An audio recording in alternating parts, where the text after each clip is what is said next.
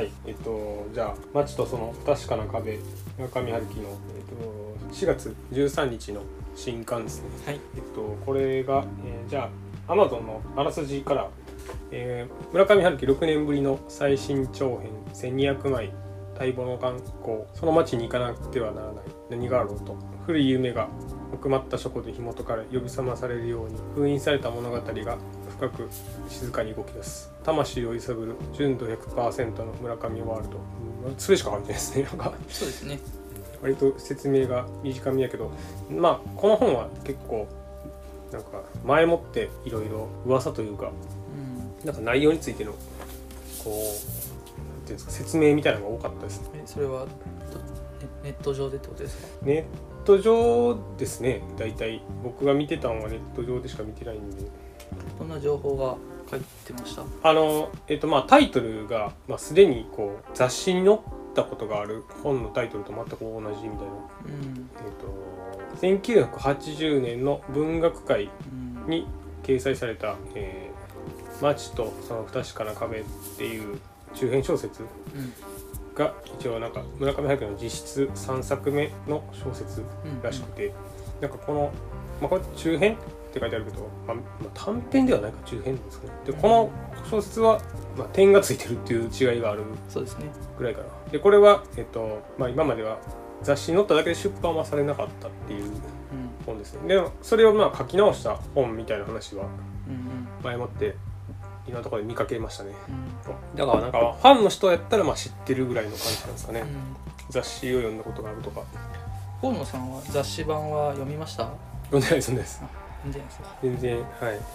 まあなんか読みようがないんじゃないですかね多分。うんまあ図書館に行けばバッあクナンバー置いてると思うんあです置いてれば。うん。まあ私も読んでないので、はい。うん今回が初めてです。まあ実質3作目って書いてあるからえっ、と羊をめぐる冒険の前ですかね、そうですね。うん、でなんかこれこう、まあ噂というかうん。あれですよね。あのあんまどこに書いてたかちょっと忘れたんですけど芥川賞を取るために書かされた作品とかってだからあの文学界から出てるっていうのはなんかそういうあああ学会が芥川賞を企画してるのか。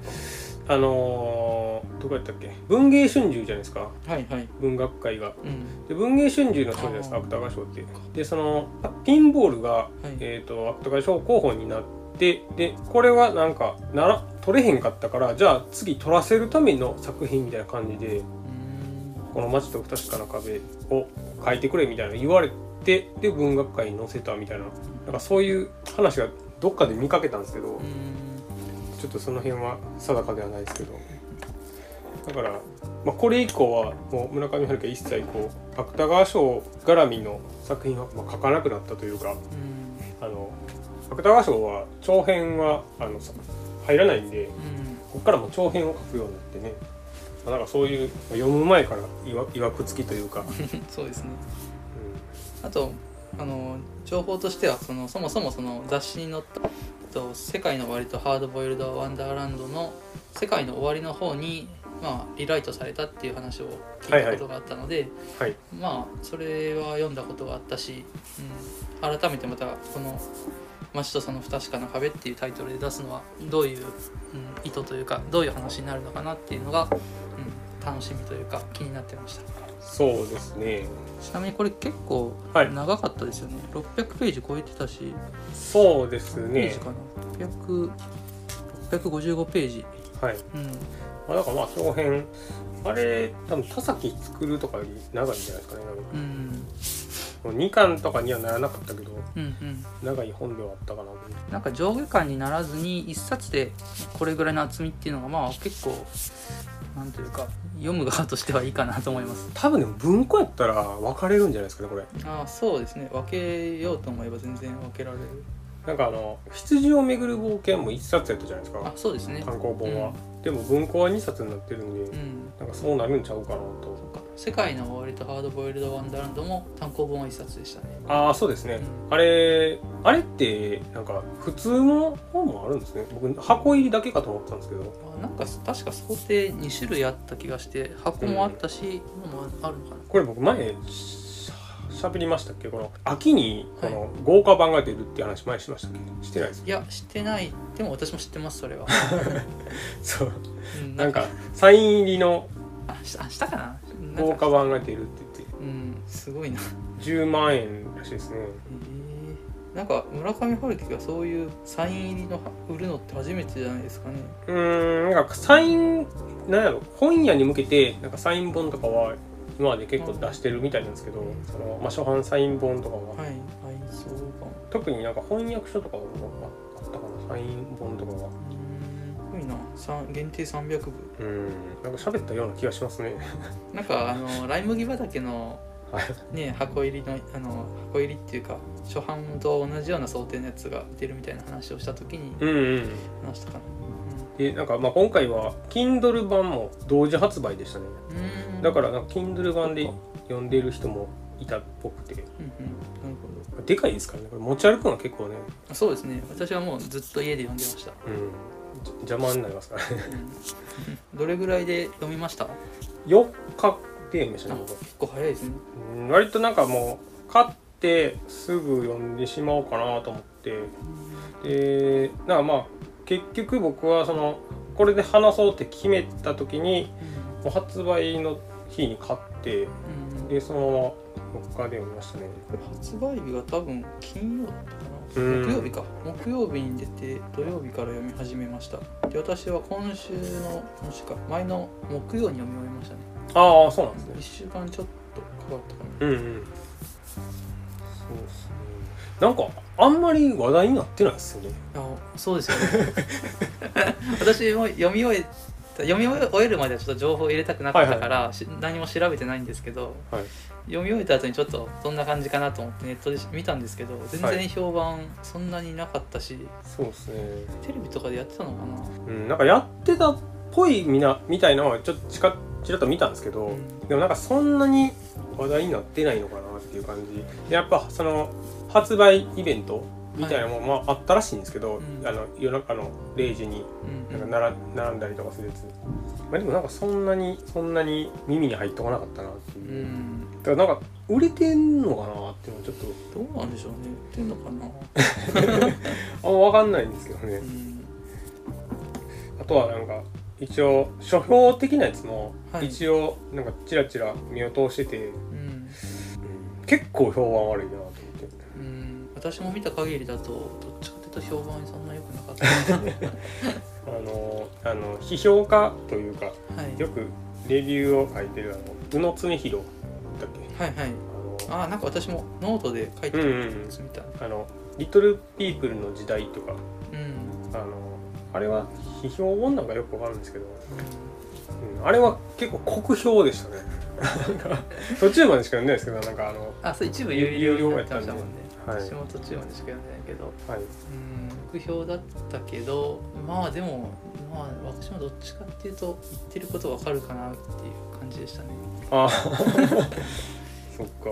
で河野さんはどどうですか？その率直にこう好きか嫌いかで言うと。えっ、と僕はあの騎士団長より良かったっていうのがああ、ありますね騎士団長殺しよりは良かったしうん。僕はまあなんか最後まで読んでえっ、とまあやっぱ一部は昔の内容じゃないですか。そうですね。村上春樹の、うん。えー、と昔の小説を、まあ、ちょっと手を加えたぐらい、うん。まあ、どれ結構加えてるのかもしれないですけど。うん。でだからなんか一部はやっぱり好きやなと思いましたね。ああそうですね。結構なんかあの一部に関してはあのモノローグっぽいうん。語り、うん語りっぽいあの作りであんまりこう小説っぽさがなくてうん。であの、まあ、2部以降はなんか物語としてどんどん展開していくんですけどうん。一部に関してはなんかほんまに俺い衣装かなと思いましたからね。なんかこうなんか焼き回しみたいなことをやっぱ書いてるじゃないですか。あ今までの小説とかの。うん。でなんな、まあ、何回も語られてきたようなことうん。を結構こうまあこれまだまだこのことをちょっとどうしても最後に書き直したいみたいなはい。そんな内容やったからもうこれなんかこの話もう忘れられへんねんなみたいな感じの。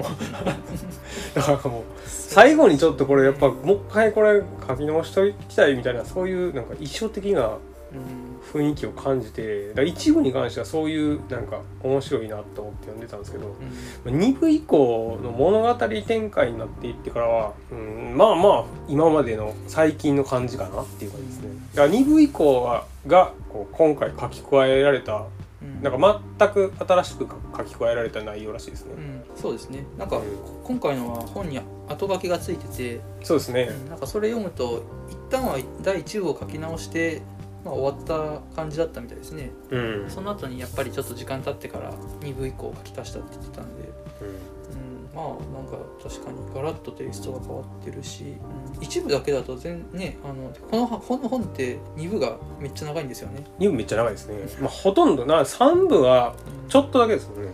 うん。3部あっという間に終わりました。うん。だから3部構成やから3部もう3部行く前に終わってまうやんと思ってしまったけど。けど最後にちょっとちゃんと挟まれて。うん。私も一部は確かにその昔の村上春樹のテイストだったから、うん。まあ、どっちかっていうと私も昔の方が好きなんであのあこれ懐かしいなと思いつつも、まあ、好きな方だなと思って読んでたんですけどはい。でもやっぱり「あの世界の終わり」と「ハードボイルド・ワンダーランド」で読んだ話がうん結構かぶってるんで、うんううんんなんかこうし新規性がないなというかうん。なんか読んだことあるなと思いながら読んでてでなんかこの第1部ってこう話が交互にこう変わる作りになってるじゃないですか。はい世界あのその壁の中の話と、えっと、壁じゃないところでの話。はい。でこのなんか2つを進めていく書き方って結構村上春樹はよくやってるからなんかまたこの感じかと思ってこれずっとこの,、この600ページ超えの小説でずっとこれやるのかなと思っててうんうん。ちょっとしんどいなと思ってたんですけどで2部からはその形が変わったんではい。なんかこう混ぜ合わせてきててあ面白くなってくるかなと思って、うん、2部の途中まではすごいワクワクして読んでたんですけど何せ2部が長くて。はいはい。でちょっと途中から疲れてきちゃったかなっていうのがありました。うん。えそれで結構時間かかったとかっていうのはあるんですか？読むのうんに間空いたとかっていうのは。いやえっとね毎日ほぼコンスタントに読んでたんですけどあそうなんですか、うん、ずっと同じペースで読んでましたね。なんかまあ僕は割と村上春樹のやつはさらっと読んで読んでしまうんでうんなんか時間がかけないんですけどいつも。うん、私ももうちょっと一気に読めるかなと思ったんですけど、うん。まあまあ何ちょっとかな。1日に30分ぐらい読んで、ううん。ん、コンスタントに読み続けました。まあそっか。まあ僕はでもいうん。で僕は 一部の方は割とはい。楽しんで読んでましたけどむしろ逆に。あうん。なんかそのまあ「世界の終わり」と「ハードボイルド・アンダーランドも」ーうん。まあなん3回ぐらい読んでるんですけど今までだから、まあ、もう一回読むにしてもそんなに苦痛じゃない？うん。最後に読んだのっていつ頃ですか？最後に読んだのはどれぐらいかな、まあ、でも23年23年前とかそれぐらいですね。うん。まあまあ割と最近じゃ最近。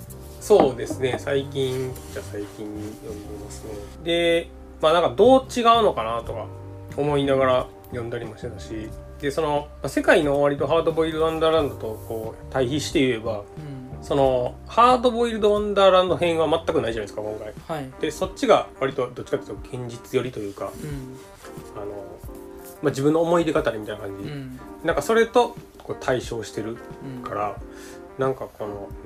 全然またその物語の仕組みというか構造が違うんでどうこれをどう進めていくんかなと思いながら読んでました。うん私も「世界の終わり」と「ハードボイルド・ワンダーランド」だいぶ前なんであんまり覚えてないんですけどはい、今回の本読みながらあのその街の中の話うん。壁の中の街の話と世界の終わり編がほぼ同じような印象だったんですけどうん。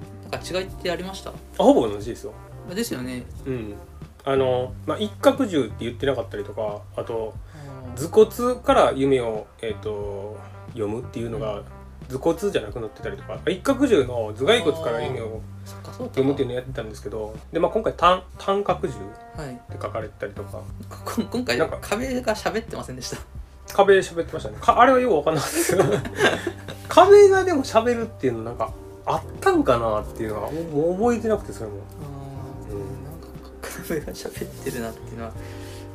なんかあれもなんかよくやるじゃないですかあの海辺のカフカぐらいからよくなんかこあう何かなんか森が喋ってたりみたいあなとか、はいはい。なんかそういう感じかなと思って読んでましたけどね。だからまあよまあでもその書かれてなかったとこの方がそれはうん。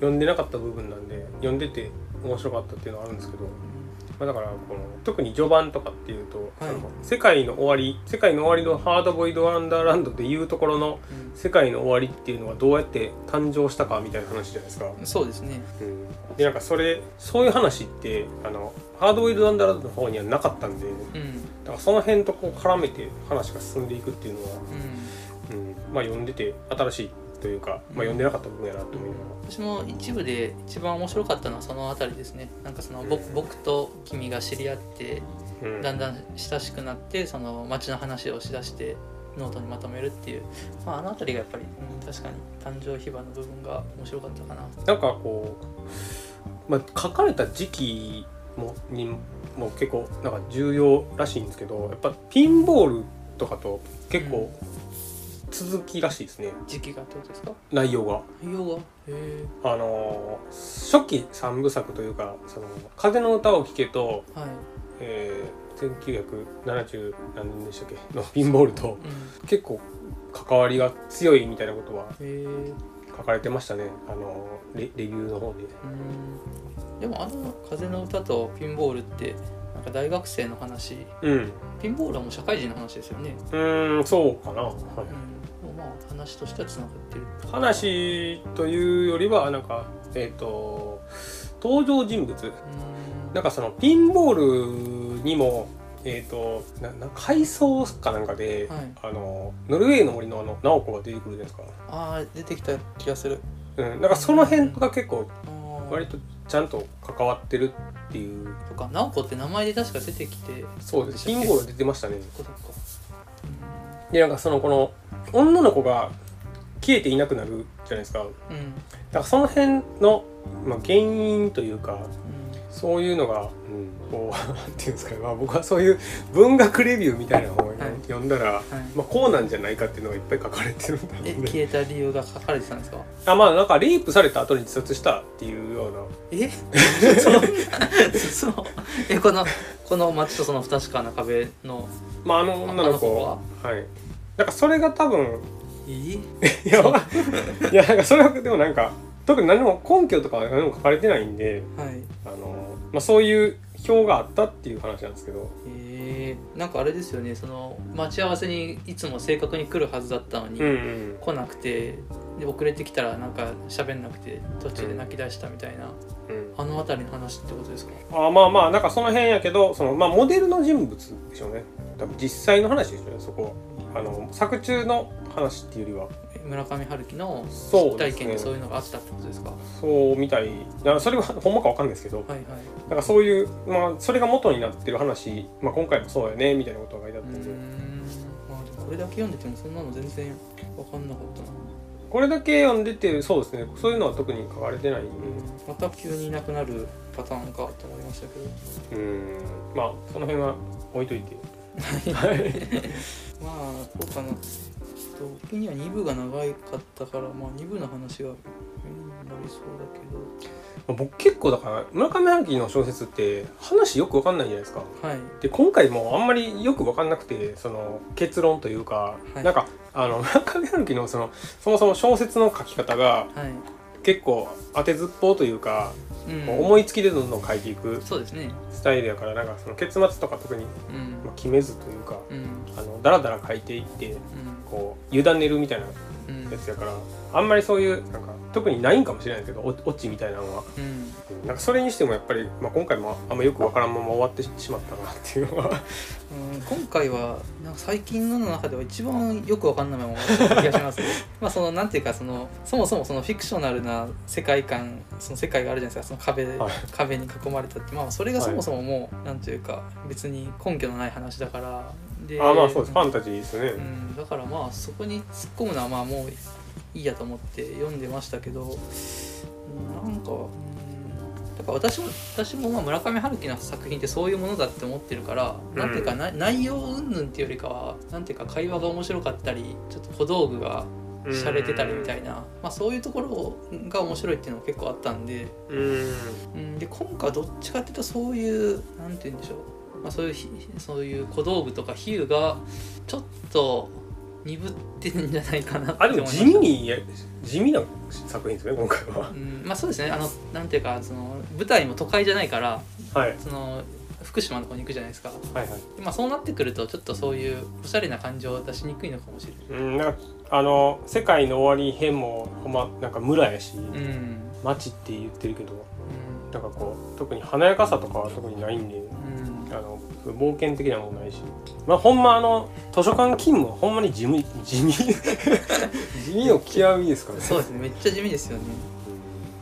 登場人物もそんなにこうなんていうか会話よく喋る人も少ないし図書館に出てくるとそ添田さんでしたっけ？はいはい、添田さんもなんていうか饒舌じゃないしうん。よく喋るキャラと言ったら小安さんぐらいかな、そうですね、うんまあキャラクターは少ないですよねやっぱり、うん。今回は特に。登場人まあその主にまあなんていうのかな。舞台がすごい狭いからうん。そうなるんでしょう移動もね全然ないから、はけどうん。小安さんとその少年い。ぐらいかな。うん、少年結構しゅ終盤になって出てきますよね。かなり終盤ですね。なんかちょちょっとこう 唐突感はありましたけど。うんあんまりあんまりよくわからないそれも。うんだかあんまよくわからないっていう意味ではほんまにこの物語の主人公がどうしたいのかが 僕はずっとよくわからなくて。ななんかこの主人公って あの 2, 部ではもう40代半ばってなってて、そうですね45とかって書いてある。だからなんかなんていうか結構もうそのまあ若くもないし。うん。でまあちょっと田舎の方にあの込んでそんなに人との交流も少なくなってきてって言ってうん。なんかこう村上春樹の中では割と主人公が老いてるそうですね、うん感じで、うんまあまあそれもそれで。なんか村上春樹もそういう話主人公が出てくるな出てくるようになったんだなと思って、うん。うんまあ。本人がね75ぐらいからまあ何にも 確かに自信のない主人公の感じがちょっとまあまあそれは良かったかいや僕ほんま一番わからなかったのがこの、まあ、2部のなはい。最後で、えっ、と、まあ、最後の方でその喫茶店の女の人と仲良くなるじゃないですか、はでもなんかこうまあなんやろ苦悩というか、なんていうか 不能じゃないけどなんかあのあんまりこう関係が深入りできないみたいな感じになって、うんうんでそのまあそれでも待つよみたいなこと言うじゃないですか。主人ま公が。待ってもいいみたいな。そうそうそう。なんかこうなんやろこ心を開いてくれるまで待つよみたいな感じのこと言う言うじゃないですか。はい。でもなんか僕はあの辺ずっと読んでてはい。こうずっとあの辺ってやっぱり あの世界の終わりの街に帰りたいみたいな感じがすごい出てるなと思ってたんですよ。あそうですか？あそうですね。僕はあのなんか現実世界はあんまりやっぱりなんかうまくいかへんからあの街に未練があるようにしか見えなくて読んでて、はいはい、でそれで2部の最後になったらうん、あの川登っていくじゃないですか。あの若返っていうかそうそうそうそうそう。でこうその先にこの昔の彼女がいてはい。でこう、まあ、最後目覚めるってなるんですけど、うん。これ何なんと思って。なんかなんかこれは僕が読んだ時にこれってもうなんか、えー、と世界の終わりあの彼女が言ってた世界の終わりうん。の街に行ったけど行った先の彼女がなんか知らん人やったし、うん。なんかまあ影って言ってたけど、あ自分が影って言ってたんか。うん。本体はそこに言ってたけどなんかこう結局そこからまあ出ていくことになったしこう自分にとっての世界の終わりっていうのを見つけてそれがあの川を登っていくとこでその先にいる彼女が自分にとって本当に会いたかった彼女やったんかなっていうふうにうん。読んだんですよ。はい。だからこえじゃあそ壁の中にいるあの女の子とはまた別の存在ってことですか？うまあどっちもなんていうんですかね。想像というか想像じゃないですか、うんうん。で壁の中の、まあ、壁の中の街。はい。あの世界の終わりの街自体は、えっと、その女の子が作った街やったじゃないですか。で、はい。はい。主人公は書いただけでうん。考えたのは全部女の子じゃないですか。うん。だからあの街自体はなんか女の子の創造物でうん。だからその自分にとっての世界の終わりの街をうん。見つけたのがあの川の登っていくとこなんかなって僕は勝手に思ったんですよ。はいそうやのに、はい。3分だったら街から出ていくじゃないですか。はいはい。あのうん残った人がうん。どういうことと思って なんか全然繋がらなくなってそれが。2部と3部の、はい。2部の結末と3部の結末っていうのが、はい。でなんか帰ったら受け止めてくれるよとか言ってたけど。でもなんか彼はもう街に戻りたがってるやんと思ってて。私は町に戻りたがってるとは思ってないと思ったんで、あそうですか、はい、その待つよって言ってたのはあの、その現実世界でちゃんとこう、ま、待ちたいっていうことだからその世界の終わりとかその壁の中のそういう現実じゃない世界に行きたいんじゃなくてうん。ちゃんと現実世界にとどまってあのそのコーヒーショップの女の人とこれからの関係を築いていきたいっていうそういう割と前向きな気持ちなんだと思ってました。うん。なんかねそのね僕もその相対してる時は、いなんかそういう雰囲気は感じたんですけどなんかこうやたら思い出すんですよね。その若返る川の話ですか？あその前ですね。あーあの、あの街は良かったみたいな感じの、うん。なんかその世界の終わりの街のこととかをすごい思い出すうん。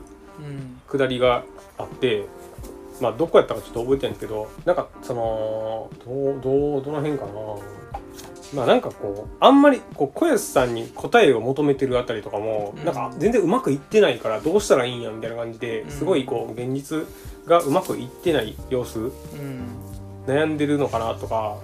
まあでもなんか今までそういうなんというか人との関わり避けてきたところもあったから悩まずに安定した世界で暮らしてたけど、うん。ちょっとあのそういういい人とか気になる人が出てくることで自分の足元がちょっと揺らいでしまって不安になって相談してっていう、うん。まあそういうその、うん、変化があった時はちょっとそういう不安定になるんじゃない？うーんそうですね。なんかそれで僕はもうなんかこう結構びっくりしてその あの少年がはい壁の世界に行くみたいな話になってはい。あ自分じゃないんやと思って自分がもう一回戻んのかなと思ったら、なんかそっちかと思ってうん。それがなんかほんまにすごい戻りたがってんのに戻らへんやみたいなのを思ったんですよね。うん。なんかその辺が、うんあんまこの高い壁に囲まれた街え戻りたいと思わなかったですか？いやー私は戻りたいとは思う。なんかなんでしょうね。私はその時そんなにその川川さを上がって若返る時にうん。の話でそういうふうに河野さんみたいに引っかからなかったんではい。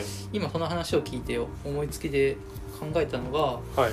なんかまあその現実世界でこの人とまあ生きていきたいっていう気持ちを持つことによってまあそのずっと忘れられなかった女の子をまあある意味こうちょっとこうあのけけじめというか区切りをつけることができてできるじゃないですか。まあその、はい。もう僕はその思い出の中だけで生きてるんじゃなくて新しい人と少しでもちょっと前に進んでいきたいという気持ちがうん。できたでできた時にようやくちょっとこう夢の中で昔ずっと思ってた女の子になんか会えたみたいななんかそういう話なんじゃないですか。えー、えそれそれはえ、いやすごい今思いつきですけど。う んえなんかでもそういうのなんなんですっごい感覚的に今話してますけどうん。だからなんか諦めたと諦めて次に進むって思った時にずっと昔そうやって思ってた人とまあ夢の中で会えたみたいななんかそんなそういう話なんじゃないですかね。あとその川を上がっていくっていうのはその現実世界の、えー、と僕が壁の中にいるそのもう一人の僕をなんていうかその迎えに行くみたいな。うそういうふうには読めないですか？あれも先にいたのは彼女ですよね、まあそうですねうん、だからなんかこれはなんかうん。これがだから最後に出てきたんもよく分からなかったんですけど、うん。そうですね。あじゃあそうですね。じゃあ迎えに行くじゃなくて最初に行った方の説の方がしっくりくるんじゃないですか。私はしっくりきてますよ。あ 諦めたことであの想像上の中でちょっとこう出会えてなんかこう区切りをつけることができた。えでもそのこの最後のセリフとかは「ねえ分かった。私たち二人とも誰ただの誰かの影に過ぎないのよ」って言われるのがでこのセリフで締めて何なんて。どうかな。全然なんかこえな何ページですか？それ。う598ですね。298なんかいよく分かんないですよ。ねうん。なんかその決別するとかはい。あれば分かるんですけどそういうのが、うん。そうだな。ななんでしょうね。僕はこれはなんかほんまにこう自分の理想的なところに変えていったようにしか見えなくてそうするとね3部と辻褄が合わないですもんね。まあ多分3部は残った側なんで。うん。でもそのさ残った側を出ていこうとするでで出るじゃないですか。はい。だから現実世界に戻るんですよね。そうですね。うん。だからその2部の最後の女の子と会ってる世界とは別の世界に行くわけだし。うーん。なんだろうな、これが全然僕は繋がらなかったんですよね。まあ、確かに繋がってないですね。いやなんかなんかねだってね、まあ、気がついた時私は壁の向こう側に立って言い出したんで。うーん。どうなん夢なんじゃないですか。ああんまり深く。いやまあそうなんですけどね。特にこう答えがあるわけじゃないんで、うん。あまあこういう例えばこの582ページとかで、はいまあなんか昔の彼女のことを思い出したりとかしてるじゃないですか、はい。なんかこうもうこれが未練にしか思えないんですよねやっぱり。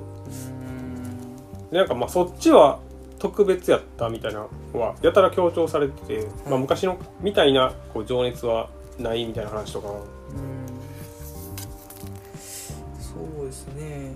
なんかねその辺がね、なんかこうその16歳のあの女の子とうん、コーヒーショップの人の記憶がこう混じっちゃってるじゃないですか。か混じあの話してるうちにこう思い出してるじゃないですか。そのはい16歳の時の話を。はい。だからなんかこうなんだろうな混じってうーんね。この辺のね。これなんか評評論家の人この辺なんか話してないんですか？いやー特にそんなその辺は特に何も。まあでもその、まあ、ポーさん説は割と一般的に言われてるっぽいんで、あそうですか。そうですね。あの、まあ、現実に帰っていくみたいな話。でもこの僕は2部の最後だけはちょっとねあんまりよくわからないんでやっぱり。この主人公が壁の向こう側に戻りたがってるようにしかどうしても読めなかったんで。うんなんかもうちょっとこのねコーヒーショップの女の人とうまくいってればわかるんですけど 全然うまくいってない。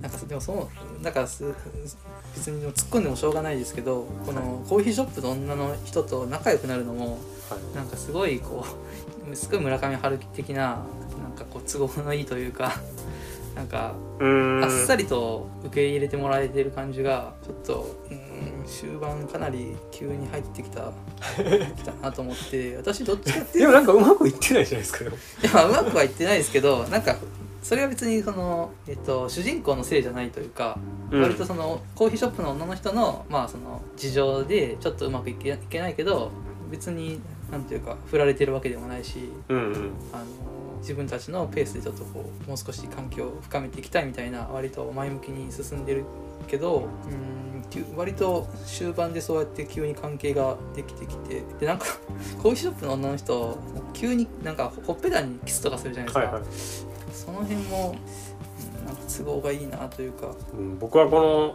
この女の人やっぱちょっと昭和バブルの匂いがすごいするって あのキャラクターが。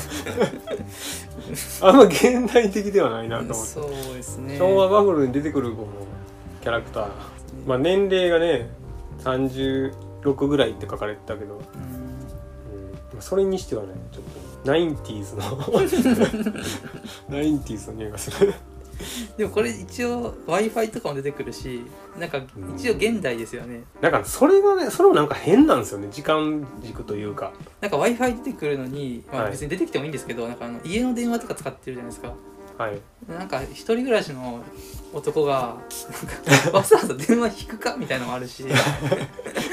ま あその辺なんかねやっぱなんなんやろ冒頭の方の、まあ、16歳はい。の年代はやっぱり当時のうん、雰囲気なんですよ。なんかえっと80年代ろく70年代か。うん。だから合わないんですよねその辺が。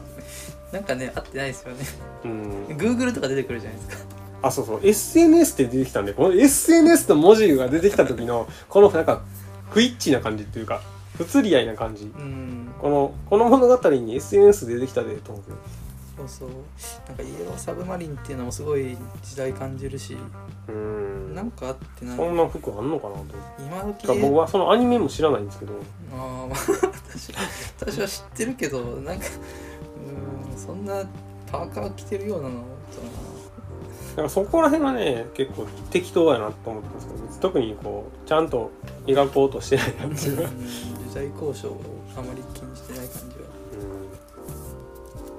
うん、それ忘れましたね。なんかどっかこの一部のどっかがやっぱり当時っぽいなみたいなのがあったんですよね。まああのそもそも文通してるのもすごいうん。あの昔の感じだし。まあだからこ万年筆が商商品でもらったりしてるし、う45歳が現代やとしても、うん、うん、やっぱちょっと時代に合わないんですよね。この時点で16歳っていうのは 物語についてそうな。特にそんなもんかなっていう。この添田さん、はい。ですか？私も添田さんともうちょっと関係が深まった方がなんかあの丁寧に人間関係描いてるなと思ったんですけどはいはい。添田さんとはそんなに事務的な話しかしなくてそうですね。なんか旦那さんの話も別に全然ふ深まらないしうん。なんかす割と最後の方に親しくなったコーヒーショップの女の人より添田さんとの方がもうちょっと濃密に人間関係を描けたんじゃないかなと思うんですけど。うん。まあでも旦那いるからっていうんじゃないですかやっぱり。うーん。なんかそこはもうなんかなんかあのむしろ振られ振られてもいいと思いますよ。主人公が。私旦那いるからちょっとそういうそういうのやめてくださいみたいな。まあ男女のあれじゃなくてもとか。うん。男女じゃなくてもいいしなんかその毎回毎回その割とスムーズすぎるというか 男女のし進展が。もうちょっとこうもう40も半ばでそのなんていうかもう少しこううまくいかないことがあってもいいんじゃないかなと思うんですけど。あそうですか。まあここは現実を舞台にしてるから余計にそういう感じなんですかね。結構でもあのどうなんですかねこれ。長く通ってたんじゃないですかこの 喫茶店は。まあまあそうかな。あそうそう。あの一一応私もそのひこれ読んで人と話すの初めてなんであ合ってるか確認したいんですけど。はいこれってあのえっとちょっとなんか本体と影っていうのが時々入れ替わるみどっちが影でどっちが本体かわからないみたいな話もありますけど、はいはい。い一応のは話の推理としては、うん。えっと、壁の中に残ったのが本体でで影が外に出るじゃないですか。はい。で二部の私っていうのは、うん。えっと、これは影の話影のことなんですそうですよ。ね。ですよね。はい。影って気づいてなかったけど影だったんですよね。そうですね。うん、それは結構終盤になって私は分かったんであ分かって分かってましたこれ2部の。いやだから分からんように書かれてたんでそれは。そうですよね。第3部に行って、うん。あやっぱり残ってたんやってなるんで、うん。そうですよね。そうそう。そこは結構ずっと3部入るまで分かんなかったから、うん。あの結構最後ああなそういうことだったんだっていうのが面白かったですね。けどまたそれもなんか手のひら返しというか影も表もないみたいなことを言い出すから、まあ まあまあね。で結構それってなんかいろいろあってこのそういう構造というかそもそもこの、まあ、一部が、えっと、世界の終わりと現実と並行して書かれていくけど、この壁の内側の街っていうのがなんか現実にあるみたいにずっと書き方されててうんうんでこれってなんかこうまあ人が普通にほんまに訪れてうん。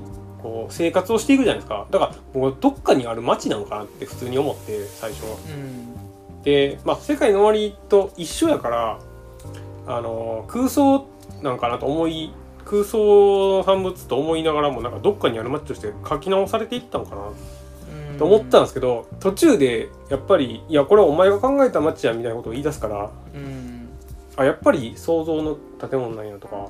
そうですよね。その女の子が、うん。あの私の想像の中のなんか私の話をするっていうので、そう。うん。それがなんかほんまにあるかみたいに喋るからずっと。うん。でなんか実際に行く話が同時に出てくるから。うん、えこれどっちだったっけと思いながら、そうですね。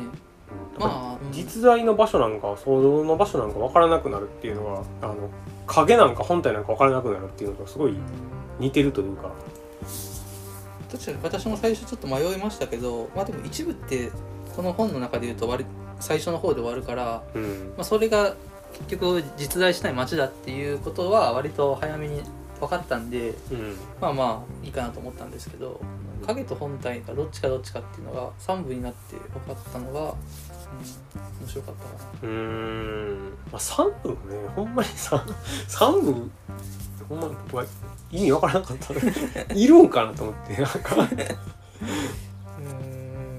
3部いやほんま3部っていうかやっぱり少年が意味分からないですよね。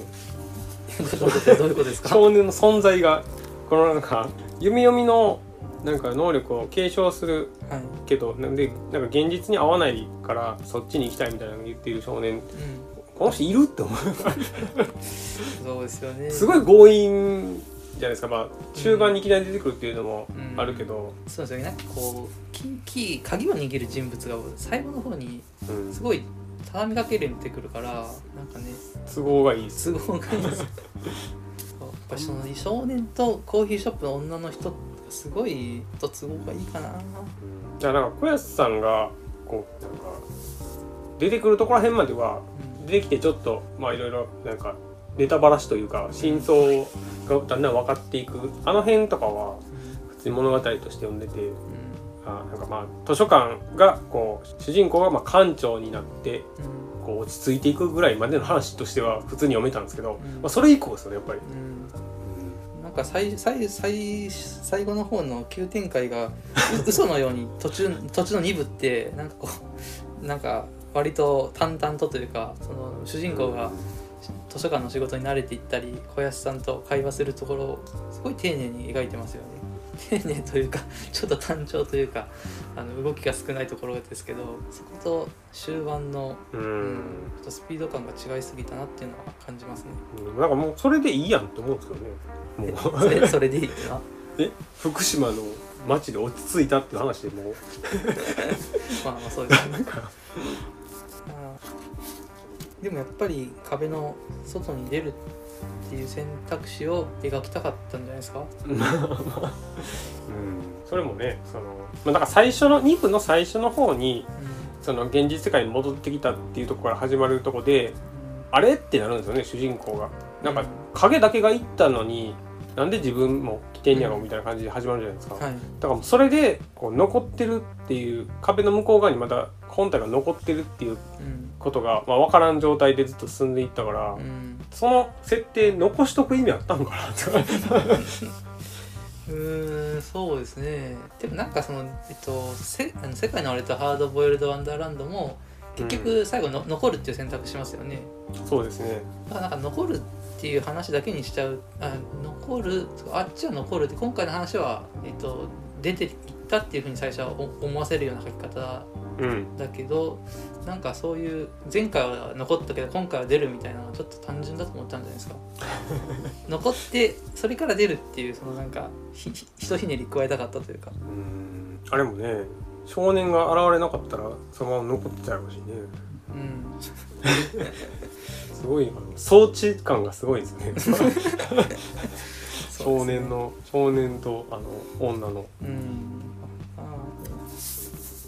まあ、僕は細かいあとはもう細かいメモしか残ってないです。ー まああの割とやっぱりそんな内容にあんまりケチつけてもちょっとうん。しょうがないというか、よくわからないよくわからない話やから、話なんで私もどっちかというと細かいところのメモの方が多いですよ。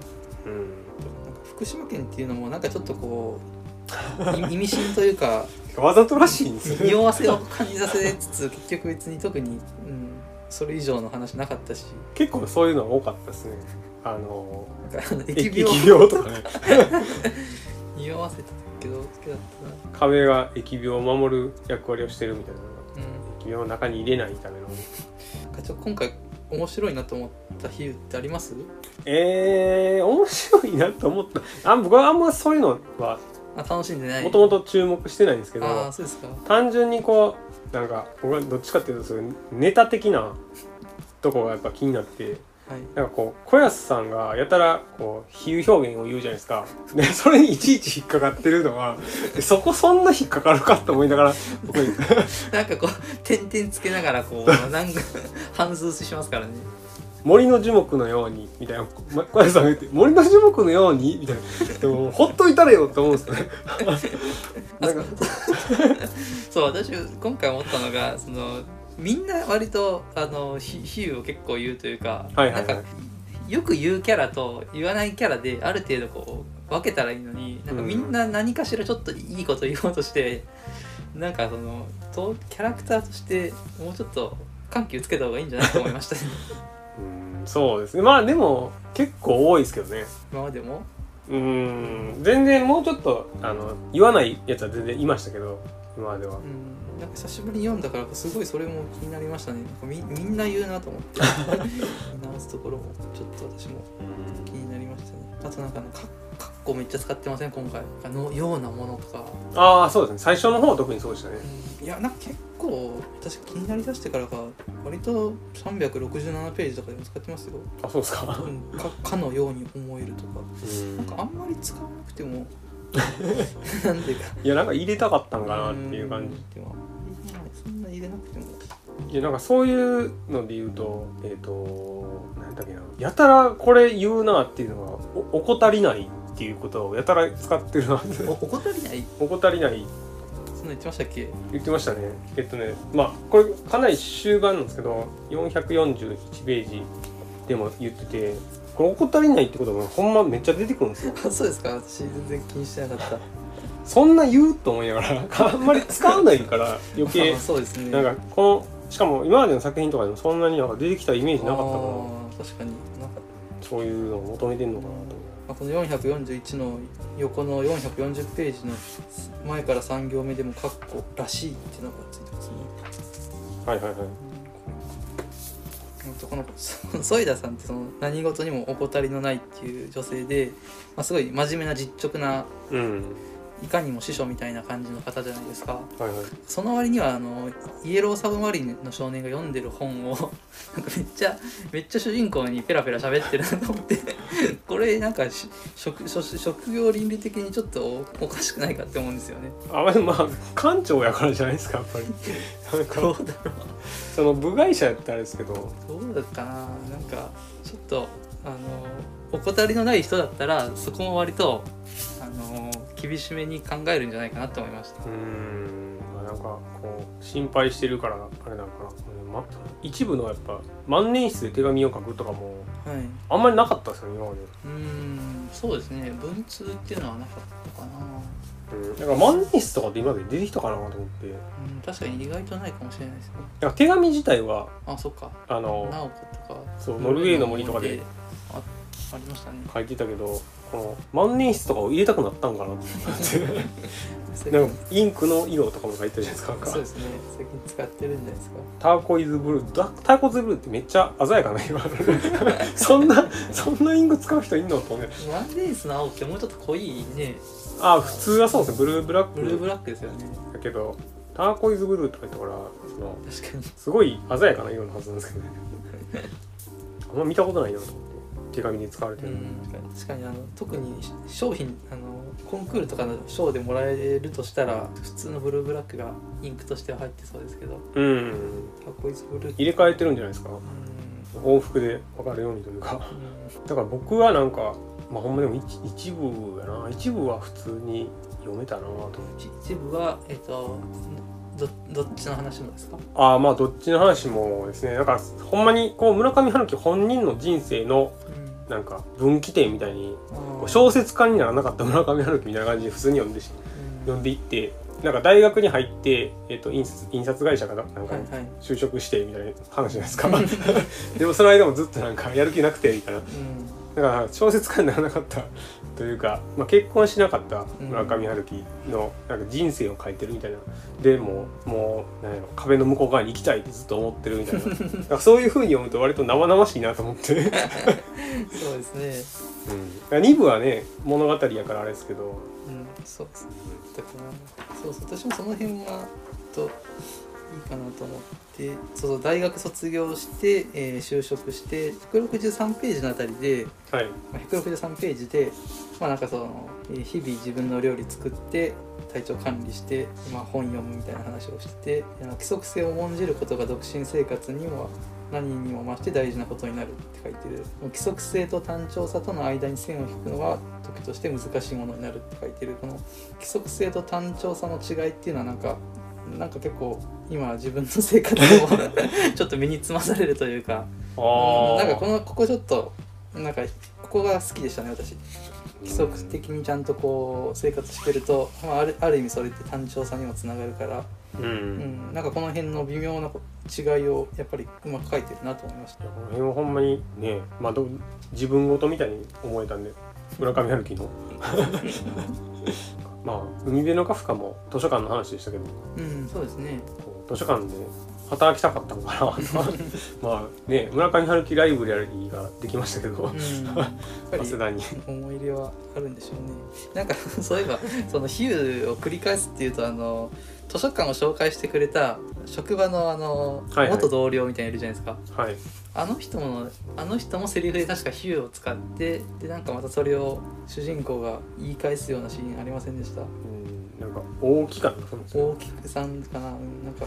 あんまり僕比喩ひ気にならないんであんまり。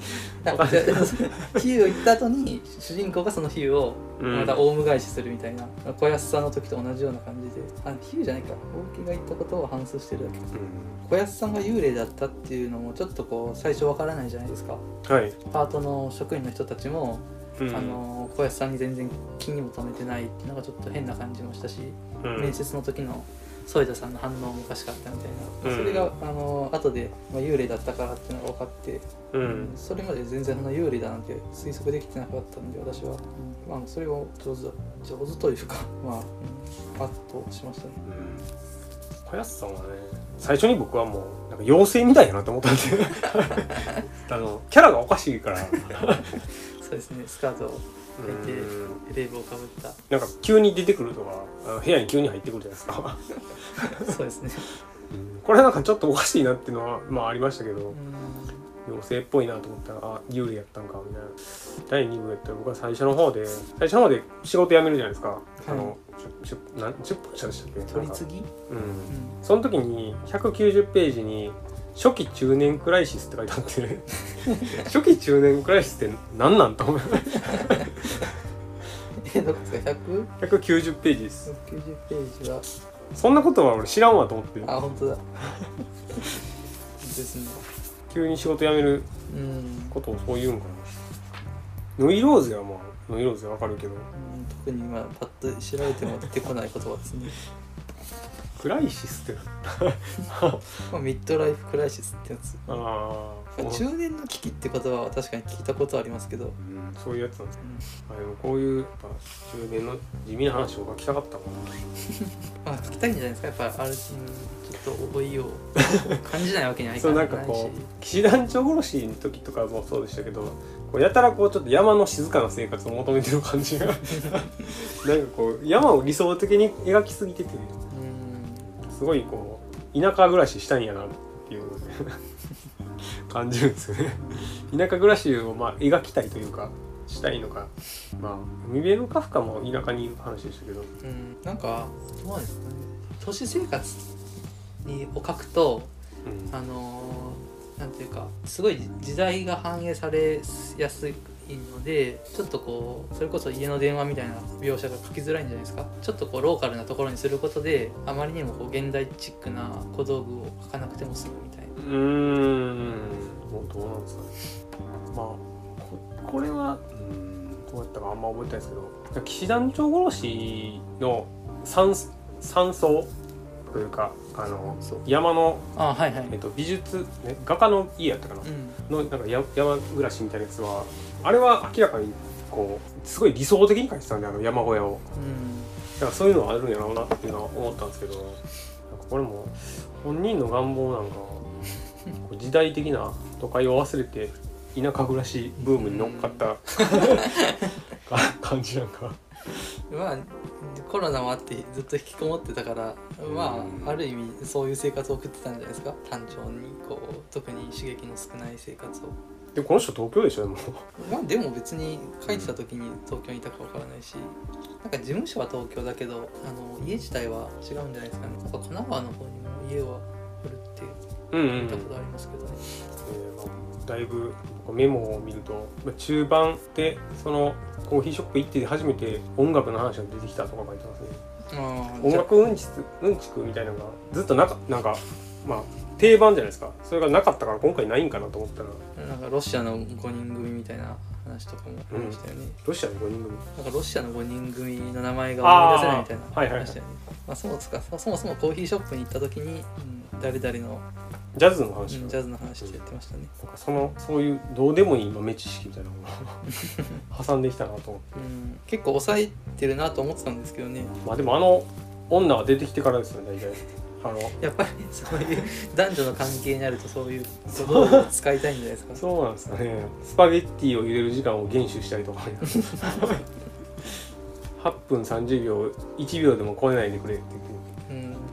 ただのうざいやつやとそうですよね。初めてのデートでこんなん言われたらうざいやつですよね。なんかその女の人が家に来るのを待つ間にあのなんか枕カバーとかシーツとかをなんか綺麗なやつに変えたりしてるじゃないですか。でちょっとちょっとまあなんかちょっとちょっとなんか嫌だったな。結構そういうのねあるんでね。急にあの辺からちょっとほんま昭和バブルの村上春樹小説なんで やっぱりあの村上春樹のことはすごい知ってるし顔も分かってて年齢も知ってるからはい。ちょっとやっぱそういう視点が入っちゃうとそうなんかうんなんか70歳も過ぎてますよね、そうですね、うんだからそういうちょっと男女のシーンとかなんかちょっと違和感あるか 結構いろいろなかあったかな他にメモした。あガルシア・マルケスが出てきたっていうな。んかそんなに作品の引用ってもっと今まであったと思ったんですけど、うん。今回はガルシア・マルケスのえっとコレラの時代の愛だけでしたね。ああありましたね。あれもだからなんかどういう比喩なんかが 分からなくて。うんなんかマジックリアリズムみたいなの言ってましたよね。あれですよね。なんかその人魚かなんかみたいなやつですよね。亡霊亡霊になんかうん。なんで乗せていってやらへんのみたいなそういう話でしたね。これこれはこれどっちなんと思って。いるのかな？んまりねピンとこなかったんですよね。昔読んだことがあるよ出版された頃にっていうのはちょちょっとうざいですねこんなこと言われたら。まあ、うんまあ、なんかこの辺はでもほんまこう、まあ、村上春樹自体がその日本のマジックリアリズムみたいに言われてるじゃないですか、うなんかそれで入れてきたのかなと思って。ん。なんかわざとらしすぎるんですよね。そななんかそれ自分で言っちゃうとちょちょっとなんか違いますよね、でなんかそれを引用した後になんか現実と非現実を隔てる壁のようなものがこの世界に実際存在しているようなのと書いてて。ちょっとねなんか自覚自覚的すぎるというか。すごいなんかそういうのよくあああったんですよ今回。あのやたらこうやっぱり「もちろん」って言言ったやつでなんかそれ口癖。それってあなたの口癖みたいなのとか、ありましたね。うん。こうわざとらしいというか。うん。本当なんていうかやっぱり村上春樹は村上春樹だなっていう感じですね。悪くもまあ結構そういう細かいところは、まあ、なんかこう100%の恋愛みたいなのも書いてあって。えこれこれのこの作品のことですか？え中にあのセリフとしてえっとね小安さんがあー。あはいはい。奥さんとでなんかあなたも100%の恋愛を見つけてしまったからもうそれ以上はそ今後ないうんですよねみたいなことを言っててでこれってねこうノルウェーの森の帯に書いてあったやつですか？100%の恋愛小説ですみたいな。それそれ入れんやと思って。うんうん。なんかこうそうですね。匂わせがなんかすごいですね どうなんだろう評判は評判はなんかあんまりそう評いい評判も聞かないけどうどうなんだろうな。私も騎士団長殺しよりかは良かったかなとはいえ。騎団長殺しはねほんまに何がしたいんか分からなかったんでうんなんか村上春樹なりにちょっとこう置いてちょっと冴えなくなったような人物を主人公に据えてるっていうのは、まあ、もうもうあの新鮮だったかなと思います、う。んまあ、村上春樹の中ではっていう感じですけどね。普通に普通に見たらちょっとあれですけど。年齢がねあんなんこの2部の終盤の方とかでももうここもほんま全然分からなかったんですけどなんか何ページですか？えっとね584ぐらいのあたりではい。こう待つことには慣れているって言ってはいでそんなに我慢強く待つだけの価値が私にあるのかしらみたいなことを言ってまあどうだろうみたいなことを言ってるんですけどはい。で待つことには慣れていると私は彼女に言ったがでも本当にそうだろうかみたいな。私は自らにそう問いかけるとか言って私はこれまで一体何を待っていたんだとか 謎かけというかこう疑問自分でなんかよく分かってないみたいなことをやたら書いてて、うん自問自答まああるいは私は彼女を待っていたのかもしれないとか、点々つけて。うん、で、うん。例えば高いレンガの壁のようなもうえな何やったっけな？585ページの1ページだけでもこのカッコが2つもありますよ。とおぼしきとかおそらくみたいなすごいねこれ。この辺のこのセックスできないことに対してのね。こうわだかまりというかね。すごいあるんですねここに私はこれまで待っていたのだろうか。それが私に与えられた新しい木箱なのだろうってあんまよくわかんないですけど。木箱って何やろうと思ってこのなんか待ってたとか待つとかって言ってるのもあんまよくわかんなくて。うん結構なんかそういうのがほ他にも。あれまあこれはでもあれ。かまあ第3部に入ってからはい。えっと、まあ、現実に戻ってたのがやっぱり影だったってことが分かって、もう一人が世界の終わりにとどまったままだったっていうのが分かって。でなんかこう時計がない街じゃないですか。で毎日こう、まあ、季季節季節の移り変わりはあるけどうんなんかそれ以外の変化のないこう日々を過ごしてて。うん。でなんかこう時間が常に現在しかないって書いてあって、うん。まあ過去も未来もなくうん。うん常に現在しかなくてなんその変化だけがあるみたいなのが大体634ページとかに。そうですね書いてますね。が蓄積がないみたいなとか。うん。だからこの辺は僕はちょっと普段割と自分で思ってるような 今ここだけっていう感じですか？ああそうですね。なんかこの辺の話って割と出てくるなと思って現実でなんか。出てくるってのはどういうことですか？なんかテーマになってる。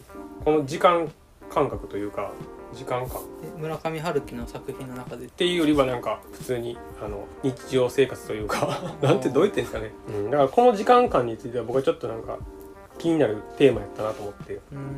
それは過去のことを嘆いてもしょうがないし未来のことを不安に思ってもしょうがないし今やることをやろうやろうぜみたいなそういう話のことですか？違いますどうなんですかね？あんまりなんか僕はあんま時間の連続性みたいなのをあんまり信じてなくて、うん、うん。その失われた時を求めてみたいな 話じゃないです失かわれはまあまあでもちょっとまた違うけどなんかまあ SF っぽい話ではありますねだからなんかこう過去は過去で別に存在しててうん。なんか今は今しかないみたいな。なんかそういう時間の概念みたいなのはうんうん。割と普段から考えることやなと思って、うん、常に現在しかないみたいなのをよく思ってることやな。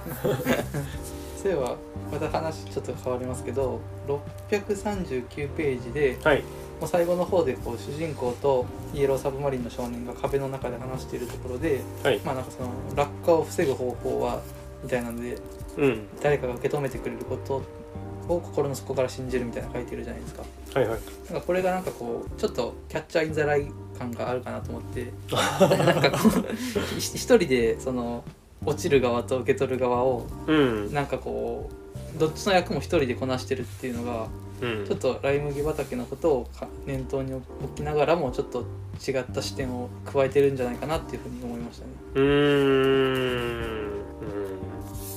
なんか自分が走り回っているこう子供たちのようでいてでも最後自分をそれを受け止めるのも自分自身だっていう割とちょっといいように読みましたけど、うん。うん、なんかこれはちょっといいかなと思いました。しかもね少年には受け止めてくれる人がいませんって言って、そうですね。きっぱり横にうん。首を振ってますからね。だから僕はいつまでも時間の止まったこの街にとどまることでしょう この少年がなんか悲しい悲しい。悲しますよね。この辺は悲しい話ですね。うん。このこれこのそのすぐ後ではい。ねなんか私を受け止めてくれるのは一体誰だろうみたいなことを言ってて。はい。うんそれが自分やっていうのはそのすぐ後で出てくるんですよね。そうだったんでそうじゃないですか？うん。その向こう側にいる自分みたいな、うん。これは僕はでも普通になんか教育のことやなって思いますそういうことこの落下を受け止めるっていうのは。なんか失敗を恐れずにはい。こう発言しようとかなんか研究しようとかなんか起業とかやろうみたいなのがはいはい。そういう話とすごい通じるなと思ったんですよすごいすごい現実的な話ですね。そうそうだから、まあ、落下を防ぐ方法はないっていうのは、まあ、それは失敗は必ずするよみたいなうん。でもなんかこう現実の世の中はこう失敗を揶揄されるからみんな失敗を怖がって 挑挑戦しないってはい。言うけどなんかどこやったっけ？なんかアイスランドととかははい。すごい社会福祉がしっかりしてて、あー。なんか転職とかでみんな3回ぐらいするのは当たり前うん。で、なんかうまくいかなくてもまあ社会が食わしてくれるから、うん。とりあえず自分のやりたいことに頑張るみたいな,、うんなんかそういうやり直しの効く社会みたいなことを 言われてるからうん。なんかそれにすごい近いなと僕思ったんですけどね、でもあれですね。セーフティーネットです。ね自分自分自身ですねそれを。ここの小説の中では、ああまあ向こう側にいる、はい。654ページあなたの分身の存在を信じてください。彼があなたを受け止めてくれますって言ってます。ねとしかも信じるしかないですよ。僕はでも彼がもうなんか向こう側生きて終わってるやんと思ったんですけどねこの時。そうですね。河野さんはそう思ってましたもんね。だって川登ってるしなと思ったでしょ。ま あ確かにそこは私には言われるとなんかつじつま合ってないかもしれないですね。なんかねこのうんやっぱ僕は2部の最後はねちょっともう一回ちゃんと読まなあかんなと思ってるんですよね。どうしてもこのあのコーヒーショップの女のことを待つほんまに待てんのかなっていうのがね すごい残念がってるだけで終わってないようにしかね読めなかったか私はもう普通にちゃんと、まま、待つんだなと思いましたよ。すごいなんかこう壁の向こう側の未練を感じたんでね。なんかほんまにあのままとどまってればよかったぐらいに思ってる。進歩ないじゃないですか。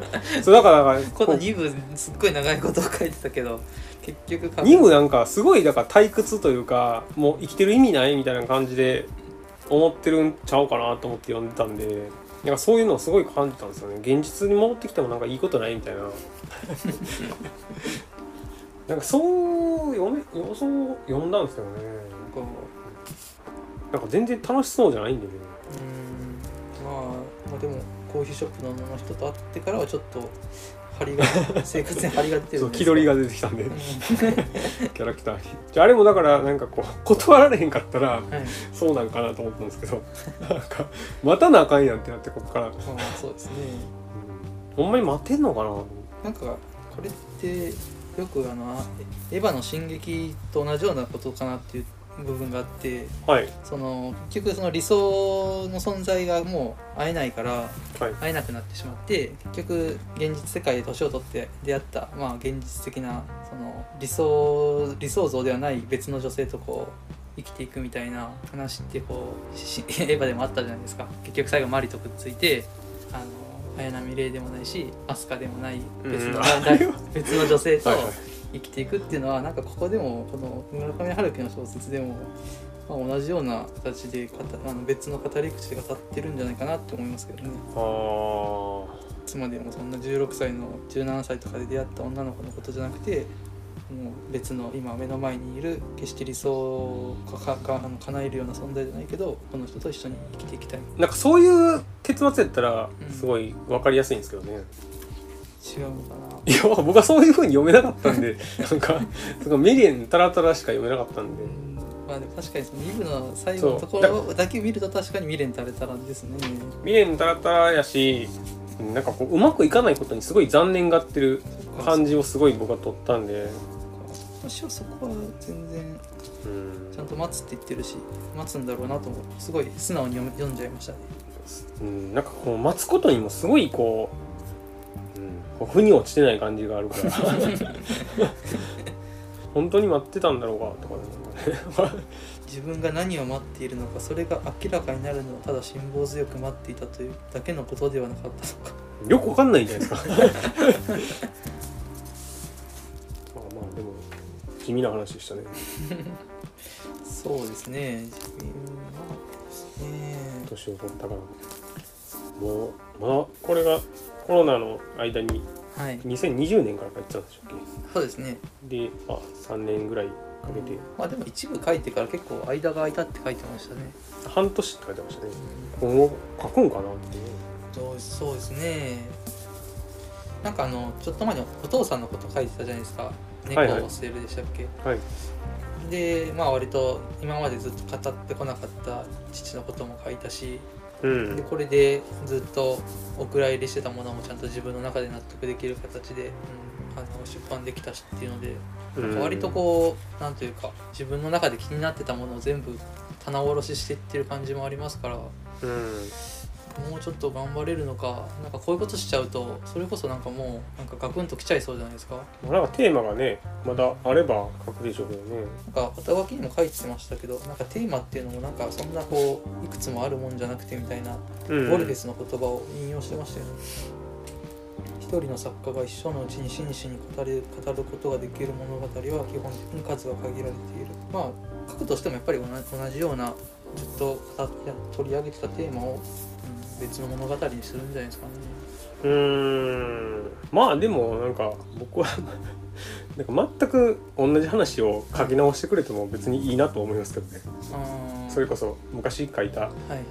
えー、と同じテーマでなんか、まあ、ほぼ同じストーリーとかでも、うん私はもう今の村上春樹と同じ年齢の主人公とかで書いてほしいですよ。うんそれ それエッセイじゃないですか でもいいじゃないですかあの大江健三郎とか谷崎みたいになんかちょっともう自分がああ自分ほ老成してからの。ぼ老成したような。うん。でもそれはねどうなるんでしょうね。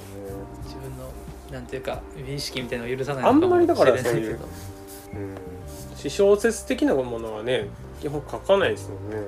まあでもある意味最後残残された領域だしなんか同じ、うん。私こ私は読むんだったらちょっと違うことしてほしいからうん。そっちの方が面白いかな。うんそうですね。あでもあんのかな？7070何歳でしたっけ？3とかそれぐらいじゃないです13かか。3とか4とか。74うーん。でもこういうやっぱ1個書くと結構感覚も空きますしね。そうですね。うまあ今回6年ぶりやったし大体3年とか。でも1984と騎士団長殺しも7年空いてますね。うん。海辺のカフカも7年空いてるから、まあ、次が最後かこれが最後か。書けるとしたらねう厳しいですよね。ドストエフスキーが何歳とかでしたっけ？んなんか60だからあもし60になる前だからですよ確か。あそれぐらいか。まあ体は悪かったしね。まあ アル中やったし。59歳、うん。うんだから結局でもなんかそういう意向みたいな形でやりたいんかな。どうなんでしょうね。移行って別に狙ってできるものではない。やなんか最後までこう小説家でいるみたいな。ああまあそそうじゃないですか、うん。生涯現役みたいなのがいいんじゃないですかね。今日しあれなんですね。あのラジオなんですよね。村上レあディオが今日発表後の初めてのああなるほど。放送なんですよ。あれって Spotify で聞けないですよね。聞けないです。ラジコやったら聞けるかなって一回も聞いたことないん。だだからまあ作品の話は多分しないと思うんですけどあんまりしたことないんで、うん。でもなんかライブ中継やったかライブじゃないわ。なんかこうどっかであれかななんていうんですかそういうの。ラジオのうん、公開収録か。はい。みたいなやつだったと思あ今日ですか？ううん。えー、なんか懐かしの「アトランティック・ソウル with 菅氏顔」って書いてますし。あそうですね。ゲストで出るって言ったんで。まあ小説話は基本しないですから。なさそうですね。まあ、ちょっと歯切れの悪い感じになりましたけど。うん。こんなもんですかね。まあまあうんそんなもんかな。特になかなか難しいですね評価が。うん、うん、そう評評価うんそうですね。うんまあでも本当に初めてこの発売してすぐ読む体験ができたからそれは良かったです。こんなにこうもうあんまりこう注目されてない感じが出るとは思わなかったですね今回は、ちょっと寂しいですね。うん、それこそだから、まあ、国評がこんなにあるとはっていうのは。まあでもやっぱり酷評されてなんぼみたいなとこあるんじゃないですか。なんか やっぱり評判のやっぱ人気作家だしなん。か絶賛されるよりかはどっちかっていうと最初は酷評する人の方が多いんじゃないかな。んかもうその何だっけ。宇野恒弘はなはい。ななんもうコミットメントはやめたのかみたいな。会社なんかデタッチメントからコミットメントに変わるみたいなことを90年代に言っててもう完全にコミットメントをやめてるみたいなことがうー。ん結構酷評でした